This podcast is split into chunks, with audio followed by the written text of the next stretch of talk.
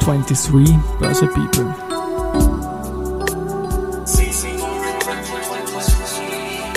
Are now in season 4.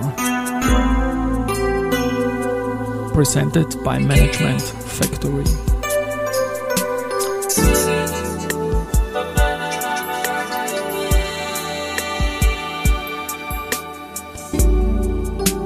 Ja, herzlich willkommen wieder zur Serie 23 Börse People. Und diese Season 4 der Werdegang und Personality Folgen ist presented by Management Factory. Mein Name ist Christian Drastil, ich bin der Host dieses Podcasts und mein 21. Gast in Season 4 ist Andrea Bramberg, die sich nach Jahren im Projektmanagement mehrheitlich in der Finanzbranche nun bei der KPMG mit der Förderung und Unterstützung von nachhaltigen und innovativen Projekten in der Industrie beschäftigt. Servus und herzlich willkommen bei mir im Studio, liebe Andrea. Hallo Christian, vielen Dank für die Einladung. freue mich hier zu sein. Ich freue mich auch. Wir haben ja im Dezember vor einem Monat haben wir Kontakt gehabt. Du hast dich als Sängerin quasi da ganz, ganz toll. Irgendwie wär's da wertvoller Part für unser Weihnachtssong gewesen. Wir haben es dann terminlich nicht ganz geschafft, aber pending, das machen wir fürs nächste Mal. Und es ist auch lustig, du bist mein 21. Gast in Season 4. Mein 20. Gast war der jetzige Österreich-Chef von Japan Tobacco International aus Austria Tabak irgendwie. Die waren früher in der Porzellangasse in dem Gebäude, in dem du jetzt mit der KPMG bist. Das ist doch eine schöne Überleitung irgendwie zu Ab, dir. Absolut, ja. Ist ja. auch eine absolute Ehre, in diesem wunderschönen Gebäude zu sein, das eine Mischung irgendwie aus alter Architektur und moderner Architektur ist, dass wir ja jetzt auch ausbauen mit im Rahmen des Dachgeschosses. Also wir freuen uns alle schon sehr. Und es riecht nicht mehr nach Zigaretten, oder? Da oben hat es immer nach Zigaretten gerochen, weil die Vorstände immer geraucht haben. Und es ist von außen auch so wunderbar weiß. Ich kenne kein so schönes Gebäude, das so, aber die Fassade wird auch dauernd gepflegt, wie man als Anrainer mitbekommt. Gut, es ist ein Werdegang- und Karriere-Podcast, dass du Sängerin bist, ist wunderbar und haben wir schon besprochen. Aber ähm, du bist dann Ende der 90er Jahre vom alten Jahrtausend bei der RZB, damals hieß das Institut noch so, nicht gemerged irgendwie, in de, mit interner Kontrolle eingestiegen quasi. War das irgendwie so ein Revisionsjob damals? Nein, das war kein Revisionsjob. Also es war ganz lustig. Ich habe ja BWL studiert und ähm, mit wollte eigentlich ursprünglich einmal ins Investmentbanking, war aber damals nicht die Zeit dafür in Österreich und bin dann zur RZB gekommen, habe mich dort eben mit den Top 500 äh, Kunden beschäftigt, also hauptsächlich Corporates natürlich, ähm, Konzernkunden und war eine sehr spannende Zeit. Ähm, wir haben äh, Vorstandsanträge analysieren und durchschauen dürfen, bevor sie in den Vorstand gegangen sind, und zwar von Projektfinanzierungen, von Großfinanzierungen und sind da auch sehr viel mit den Kundenbetreuern natürlich in Abstimmung gewesen. War eine unglaublich tolle Zeit. Viele junge Leute damals, viele sind dann auch als Expats in, nach Osteuropa gegangen, weil RZB starkes Osteuropa-Geschäft. Mhm. Also hat man viel gelernt, war aber keine Revision, aber trotzdem, äh, man hat viele Bereiche der Bank kennengelernt. Das war super. Ich habe eine eine Ausbildung gemacht, eine Bankenausbildung gemacht, ähm, damals noch mit sechs Prüfungen abgeschlossen und so war wirklich eine fundierte Sache. Ich habe auch in den Sparkassensektor Mitte der 80er eine so eine tolle Ausbildung gekriegt, bin ich heute noch dankbar dafür. Und wenn ich das richtig sehe, die Kontrolle ist dann auch ein bisschen in Richtung Vorselektion zu verstehen gewesen, oder? Wenn das die Vorstandsprojekte, oder? Das ja und nein. Also äh, war wahrscheinlich eine Vorselektion insofern, als wenn die Vorstandsanträge irgendwas noch nicht beinhaltet hat, haben, was man dringend gebraucht hat natürlich, dann musste man wieder zurück zum Kundenbetreuer. Aber ähm, es war einfach eine Möglichkeit, sehr viel großvolumiges und strukturiertes und vor allem spezifiziertes Geschäft zu sehen. Mhm. Ich habe mein ganzes Wissen von deinen Einträgen, so wie bei allen Gästen, die du selbst auf LinkedIn durchgeführt hast, äh, hier auf meinem Zettel stehen. Und da steht jetzt was ganz Spannendes danach, nämlich Raiffeisen Investment AG und du warst dort Investment Analyst. Was hast du dort analysiert? Das war damals so um die Jahrtausendwende. Genau, ja, ja, das war spannend. Ja, das, da bin ich irgendwie dazugekommen durch äh, das äh, Doktoratsstudium, das ich angefangen habe ähm, interessanterweise war dort eben die Möglichkeit, ein, ein Seminar zu machen, eins für, für das, das ich gebraucht habe. Und nachdem ich am Anfang gesagt habe, ich wollte immer schon ins Investmentbanking, war das wieder mal so eine Möglichkeit, da hineinzuschnuppern, die mir gegeben worden ist, wofür ich auch sehr dankbar war. Ähm, wir haben, also die Investment, die Reifes Investment AG war ja, hat 40 Mitarbeiter circa gehabt, war sehr viel im Osteuropa-Geschäft natürlich. und hatte nicht viele Investmentanalysten. Also man kann sich vorstellen, wie viel Arbeit das war. Äh, und gleichzeitig haben die aber auch ein bisschen Startup-Beratung aufgebaut im Rahmen von IT-Unternehmen, so IT-Startups, war auch sehr spannend. Und äh, bin dort eben, eben durch das Doktoratstudium reingekommen ähm, und habe die Chance wahrgenommen und ähm, habe dort auch viel sehen können und viel erleben dürfen. Hat aber dann letztendlich dadurch, dass das der Doktoratstudium doch ein bisschen länger gedauert hat, ich wollte eineinhalb Jahre dafür brauchen, habe dann aber einen, dreiviertel Jahre dafür gebraucht, ähm, was nicht so schlimm ist, das oder? Ist akademisches Delay, das war unglaublich schnell eigentlich und berufsbegleitend ja. so einen tollen Job gemacht, spannend, also studiert, Verzeihung, also beides gleichzeitig. Ich hätte es nie geschafft. Ja, du, wenn man die fünf Wochen Urlaubstrick dafür verwendet, äh, von acht bis zehn am Abend durchzuschreiben und ja. vorher am Wochenenden vorzubereiten, dann schafft man schon, aber das war sicher eine heavy Zeit. Es war auch insgesamt eine heavy Zeit natürlich, wo sich viel verändert hat in der Welt. Wir haben diese externen Einflüsse gehabt wie 9-11 im Jahr 2001. Gibt es da irgendwelche Memories, haben wir nicht vorbesprochen? Nein, eigentlich nicht. Muss Vielleicht doch sogar Gott sei Dank ja, sagen, ja. Genau, ja. Muss man Gott sei Dank sagen. 2001 war bei dir auch ein Jahr des Wechsels. Du bist dann zu GE Money, zur Bank gegangen und hast dort auch wieder stark im Controlling-Bereich und so weiter. Bitte um ein paar Worte zu dieser Phase. Ja, also hingekommen bin ich eigentlich, weil die ein, ein, ein Kommerzkundengeschäft gehabt haben und ich ja von der RZB aus dem Kommerzkundengeschäft gekommen bin, die jemand gesucht haben, der das Portfolio ähm, analysiert, eventuell auch liquidiert dann, wenn das notwendig ist und sie mich daher eingestellt haben und ich eigentlich ins Portfolio-Management gekommen bin. Ähm, und darüber ähm, dann auch, also erstens einmal über das Kommerzkundengeschäft ähm, haben wir das dann umstrukturiert etc. Ähm, und ähm, im Portfolio-Management habe ich mich dann viel mit Markov-Modellen beschäftigt, Scorekarten und so weiter.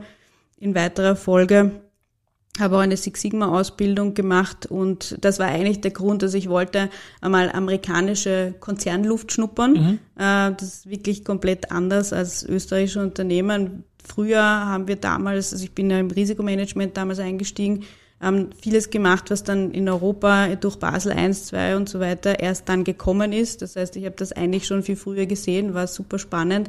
Aber generell GE als Unternehmen natürlich, Jeffrey E-Mail kennt man ja und die ganzen Bücher war ähm, eine Erfahrung. Sehr leistungsorientiert, ähm, sehr schnell im Hypod-Programm gewesen und, und dann auch sehr viele unterschiedliche Bereiche gesehen und einfach unterschiedliche Kulturen. Ähm, wir hatten einen äh, ein, also Osteuropa gemischt im Vorstand, äh, dann natürlich auch ein Australier, also es war durch die Bank gemischt, eigentlich eine eine sowohl fachliche als auch menschlich gute Erfahrung. Das ist auch etwas, was ich immer wieder höre in dem Podcast, dass internationale Unternehmen, vor allem US-orientierte und mit dem Unternehmergeist im Spirit, dem da kann man schon viel lernen und mitnehmen.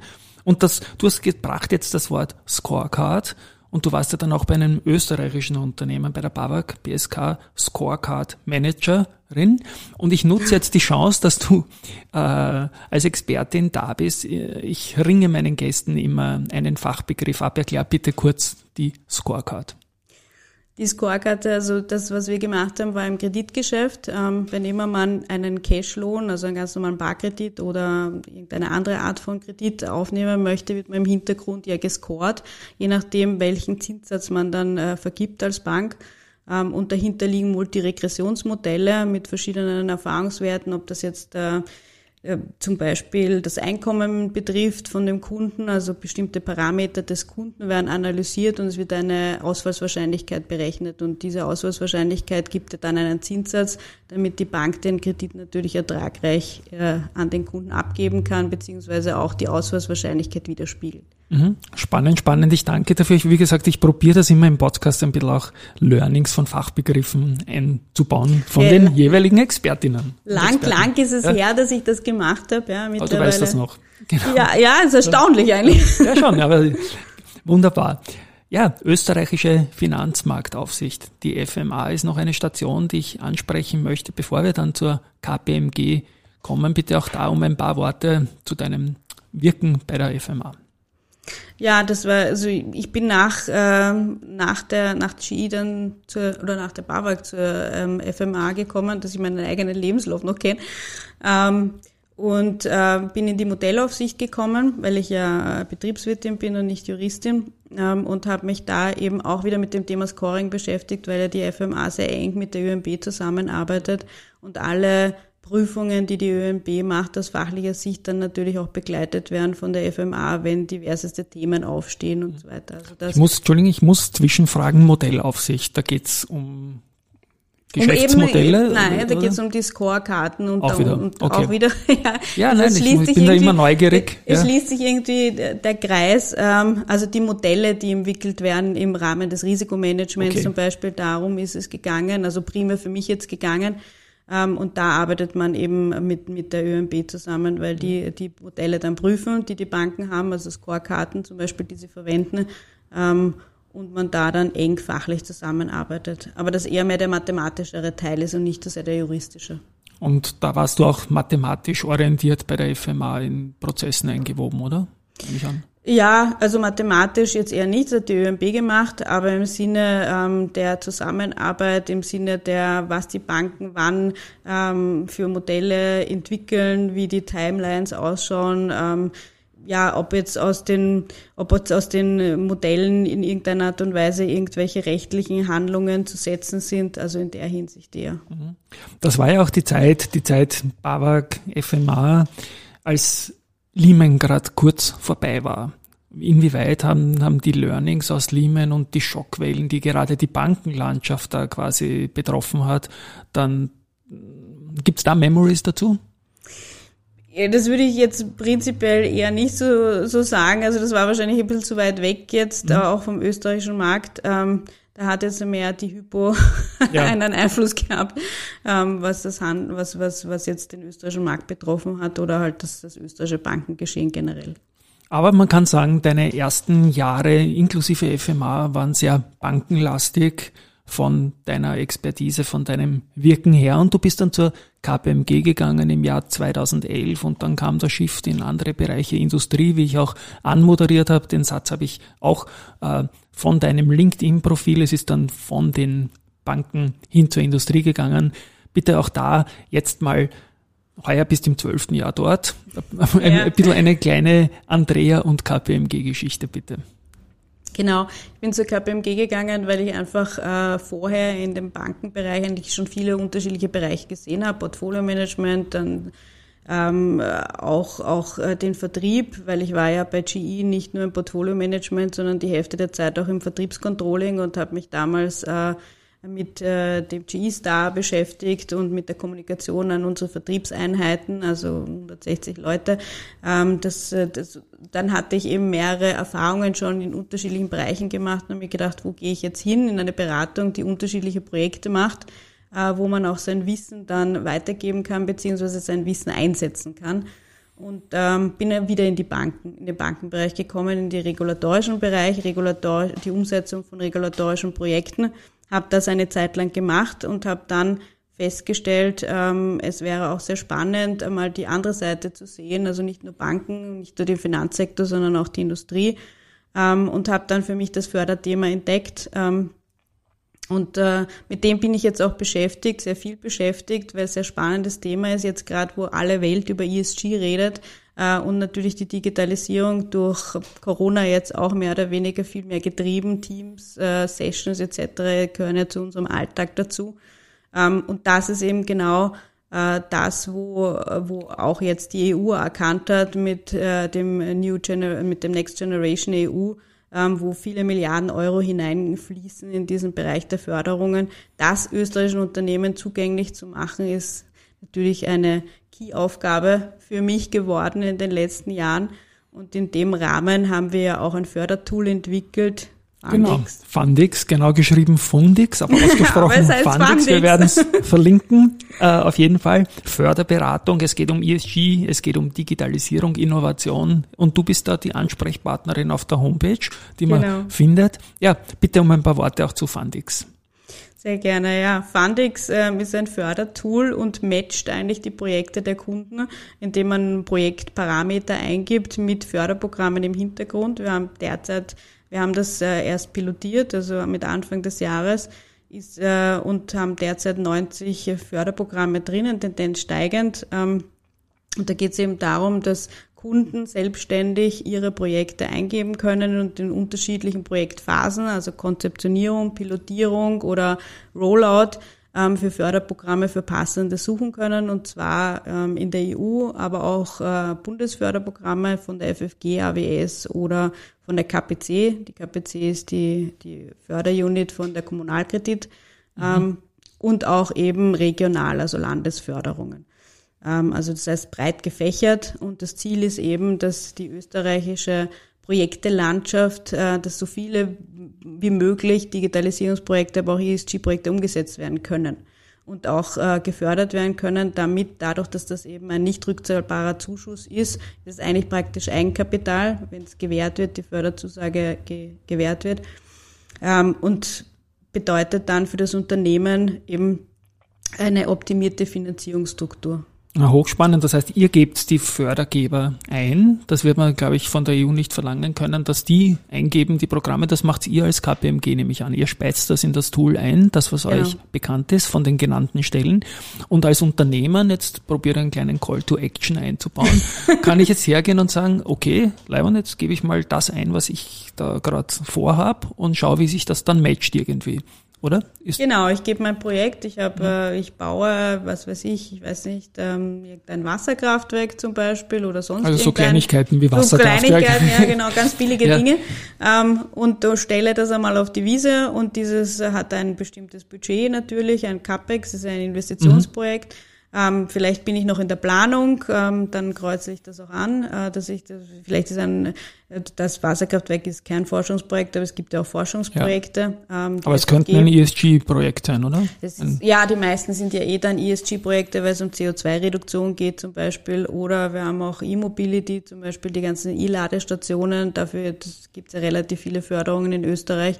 Der Produktionsstandort sind wir jetzt nicht unbedingt für die Automobilindustrie, das ist Deutschland eher aber ähm, alles, das ganze Environment und so weiter wird doch abgedeckt und, und auch gibt es auch viele Förderungen oder ähm, andere Themen, Kreislaufwirtschaft zum Beispiel, ist ja auch etwas, was sehr prominent ist. Mhm. Und Kreislaufwirtschaft natürlich ein riesen, riesen Thema. Ich bin auch ein großer Fan davon. Du als Ansprechpartnerin kommst da wo ins Spiel, wenn die Unternehmen Fragen haben oder wie sie es richtig eingeben. Ich denke, die Maske wird super sein. Ich habe es jetzt nicht probiert, aber man, man, man fragt dich dann nach Chancen, nehme ich auch an, oder? Ja, na, wir, also wenn die Unternehmen Projekte haben, kommen sie dann äh, zu uns äh, mhm. und ähm, äh, Fundix, äh, also wir machen ja auch Förderbegleitung ohne Fundix, also insofern, dass wir mit den Unternehmen Projekte durchbesprechen, durchstrukturieren und ihnen dann äh, im Rahmen eines Funding-Checks äh, sozusagen mögliche Förderprogramme vorstellen.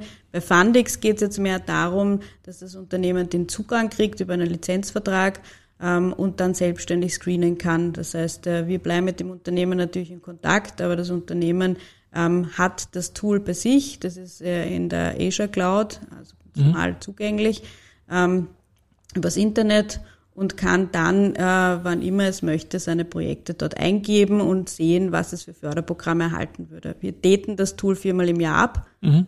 ähm, und daraus werden auch Newsletter verschickt mit den neuen Förderprogrammen oder neuen ähm, Initiativen, die die EU oder auch ähm, die Förderagenturen, die nationalen publizieren. Mhm. Du bist jetzt Industrie schwerpunktmäßig zuständig. Gibt es irgendwelche Branchen, für die sich Fundix besonders eignet, wo besonders viel Angebot in der Datenbank drin ist?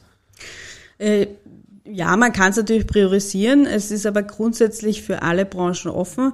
Ähm, aber natürlich Branchen, die sich relativ viel mit, die, mit Dekarbonisierung beschäftigen. Die Energiebranche ist natürlich eine, eine gute Branche, aber auch alle, die jetzt primär den, E-Mobility-Schwerpunkt haben, ähm, sind äh, mögliche Themenbereiche. Ähm, das fällt mir sonst noch ein, jegliches Produktionsunternehmen natürlich, das im Sinne der Kreislaufwirtschaft natürlich äh, Rohstoffe verwendet, dann schauen muss, dass die Rohstoffe wieder in den äh, Produktionskreislauf einfließen zum Beispiel. Da gibt's mehr, also wie du siehst, mhm. dem ist kein Ende gesetzt. Und auch für KMU nehme ich an, durchaus ein Thema. Also man muss schon eine gewisse Größe, glaube ich, haben, um die Entry-Hürde für dieses Tool zu haben. Oder ist auch ein kleines äh, digitales Medienhaus aus dem neunten Bezirk mit knapp einer Million Euro Umsatz. Ist, findet das da auch irgendetwas in, in deiner Datenbank, so ein Unternehmen wie ein fiktiv meines? Ja, das Medienhaus ist vielleicht jetzt ein eher schwierigeres, aber das ist nichts produziert. Ja. Was heißt nichts produziert? naja, wir machen Musik Podcast. mit, ja genau, wir machen Musik mit, nein, Spaß beiseite. Nein, ich möchte so ein bisschen eingrenzen, weil ich finde das hochspannend, dass es das gibt und, und Matching ist einfach immer gut, weil durchs Matchen kommen die Leute zusammen einfach einfach. Ja. Ähm, ich sehe dich auch als ESG-Expertin. Wir, wir kennen uns lose über LinkedIn und Co. und so weiter. Ähm, wo gehen da die Trends hin im, im ESG-Geschäft jetzt aus KPMG-Sicht, deiner Meinung nach? Puh, ähm, also das sind, sind auch primär die Themenbereiche. Ich kann jetzt, also ich bin jetzt nicht unbedingt die, die ESG-Ansprechperson bei uns, ja, also muss man auch sagen. Aber da gibt es ja unser ESG-Team in der KPMG, das die Ansprechperson dafür wäre.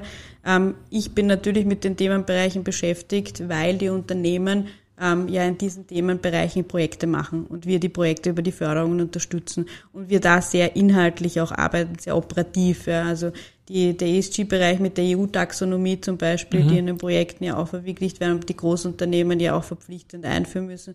Ähm, das ist wiederum eher ein sehr regulatorischer Bereich. Ähm, wir, äh, was die Förderung betrifft, gehen wirklich sehr in den operativen Bereich hinein. Also wenn man wirklich dann das Gebäude baut oder wenn man den 3D-Drucker für Stahlkomponenten aufsetzt, äh, das sind dann schon wirklich Hands-on-Projekte und das macht mir ja auch Spaß und Freude, äh, mich da einzuarbeiten in diese Themen und einfach einen großen Überblick über die, den Innovations, die Innovationsvielfalt in Österreich zu bekommen. Na, ich glaube, es ist ein unglaublich spannender Arbeitsbereich und ein spannendes äh, Tätigkeitsfeld. Das ist ein bisschen ein Karriere- und Werdegang-Podcast. Deinen Werdegang sind wir durchgegangen. Hast du irgendeinen Tipp für junge Leute, die im weitesten Sinne in unserer Branche einsteigen wollen? Du bist das parallel zum Studium irgendwie angegangen mit ziemlichen ordentlichen Investment an Zeit natürlich. Ja. Hast du irgendeinen Tipp für junge Leute? Sollte man sich initiativ irgendwo bewerben oder sollte man zuerst in Ruhe was studieren? Gibt es da irgendetwas, was du raten kannst? Naja, also grundsätzlich einmal den Bachelor machen, das ist keine schlechte Idee in einem Themenbereich, wo man sagt, da brennt man irgendwie, da ist man leidenschaftlich oder äh, generisch, wenn man es noch nicht so genau weiß, so dass man viele Möglichkeiten offen hat. Auf jeden Fall Praktika machen, äh, um zu schauen, wo, wo wieder immer wieder hineinschnuppern, um auch einmal wirklich festzustellen, was macht einem denn Freude. Ähm, und dann, wenn sich's ausgeht, ähm, neben dem Master machen auch sehr viele ähm, mittlerweile eben einfach zu arbeiten, vielleicht auch Teilzeit. Auch das ist kein Modell mehr von gestern, sondern auch das wird von vielen Firmen unterstützt, weil man die Leute einfach so kennenlernt. A, sie können mit einer mitarbeiten ähm, und dann äh, Fulltime anfangen, wenn sie mit der Ausbildung fertig sind. Und dann würde ich auch nicht vergessen die Auslandserfahrung. Also mhm. mal ins Ausland zu gehen, einfach mal ähm, andere Länder, andere Sitten, sage ich jetzt einmal, auch festzustellen, weil wir doch alle viele unterschiedliche Kulturen haben, vor allem in der EU und das äh, lohnenswert ist, einfach durch die Globalisierung ähm, das auch äh, kennenzulernen und auch einzuschätzen, weil ja in den Unternehmen, in den Multis ganz, ganz viele Kulturen aufeinandertreffen und weil man einfach offen sein muss, jetzt mehr denn früher. Dann danke ich für dieses Schlusswort. Spiel meine Abspannmusik, deine Sprechstimme. Ich finde sie sehr angenehm, haben wir schon gehört. Deine Gesangsstimme werden wir uns irgendwann einmal einholen für die nächste Musikaufnahme. Lieber Andrea, danke, dass du rübergekommen bist, muss man fast sagen. ist ja einfach nur über die Straße. Und ich habe sehr viel gelernt in dem Podcast mit dir und sage danke. An dieser Stelle ciao an euch da draußen, Hörerinnen und Hörer und danke für die Aufmerksamkeit und tschüss von meiner Seite. Ja, vielen Dank auch fürs Hiersein und freue mich schon auf Singen dann. Ich mich auch. Tschüss und Baba.